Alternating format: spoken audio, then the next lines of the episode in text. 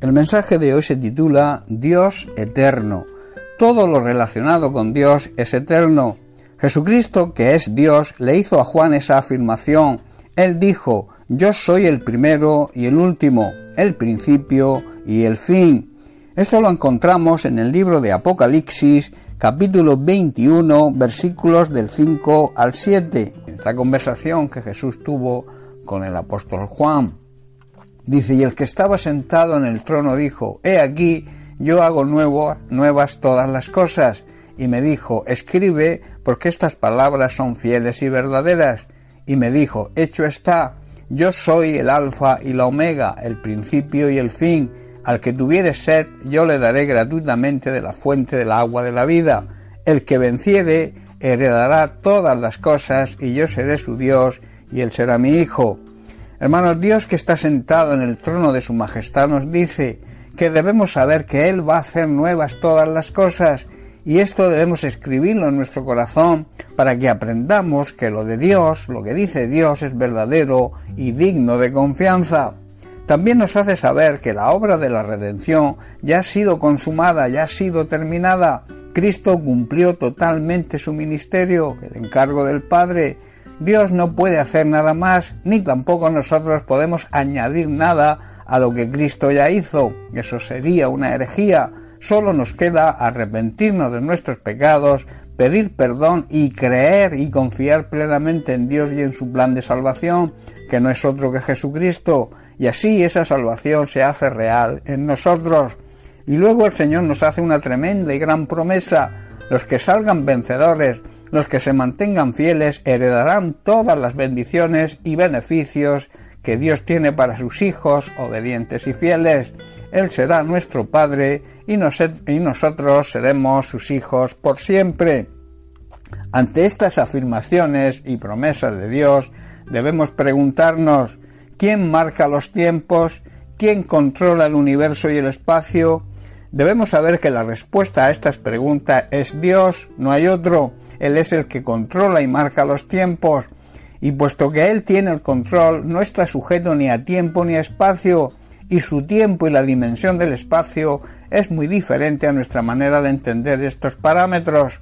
Nuestra mente humana ilimitada no se puede comparar con la mente y los pensamientos de Dios. En el libro de Isaías capítulo 55 versículo 9 Dios nos dice a través de la boca del profeta como son más altos los cielos de la tierra, así son mis caminos más altos que vuestros caminos, y mis pensamientos más que vuestros pensamientos. Dios no piensa como pensamos los seres humanos, ni actúa como nosotros actuamos. Sus pensamientos y sus acciones están muy por encima de lo que nosotros pensamos y hacemos. De la misma manera que es imposible medir la distancia entre el cielo y la tierra, es imposible también medir los pensamientos de Dios en relación con los nuestros. En el pensamiento, en la mente de Dios, su plan eterno de salvación hacia nosotros ya fue consumado. Jesucristo dijo poco antes de morir, consumado es, que quiere decir que el plan ideado por Dios para la salvación de la humanidad se había consumado se había consumado con su sacrificio y su muerte y su futura y gloriosa resurrección. Sin embargo, aquí en la tierra nosotros, sujetos a espacio y tiempo, estamos esperando que se complete ese plan, pero ten por seguro que si nosotros hacemos nuestra parte, que es vivir unidos a Cristo, nadie podrá ni cambiar ni detener dicho plan.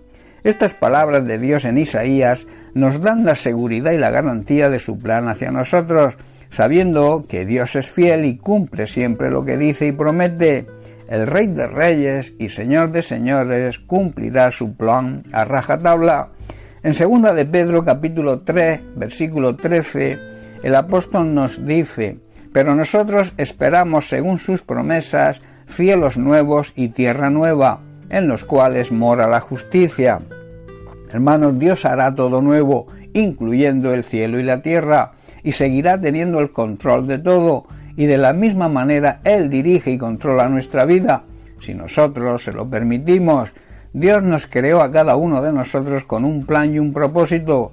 Todos estamos dentro de sus planes y sus propósitos.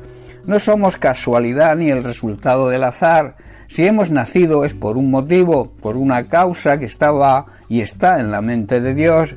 Dios es perfecto y por tanto sus planes y su propósito para nosotros también son perfectos. El problema muchas veces es que nosotros no los comprendemos, queremos entenderlos con nuestra mente humana ilimitada. De ahí que debemos desarrollar nuestra fe y permitir que esa fe nos haga descansar y confiar en la sabiduría, el poder y la soberanía de Dios. Dios ha hecho, ha cumplido su parte. Como se suele decir, la pelota está en nuestro tejado. Dios nos ha concedido el poder de decidir, o sea, el libre albedrío, y nunca nos lo va a quitar. En nuestra mano está seguir nuestros caminos y nuestros pensamientos, o seguir los caminos y los pensamientos del Señor. Debemos dejar que Dios a través del Espíritu Santo dirija el timón de nuestra vida. Dejemos que Él nos guíe de esta manera siempre vamos a acertar en la decisión más beneficiosa y más sabia. Dios tiene un plan para nosotros, pero ese plan solo lo podemos conocer si vivimos en obediencia, vivimos en intimidad y bajo la soberanía de nuestro eterno Dios y Padre Celestial. Bien, pues hasta aquí el mensaje de hoy. Que Dios te bendiga. Un abrazo.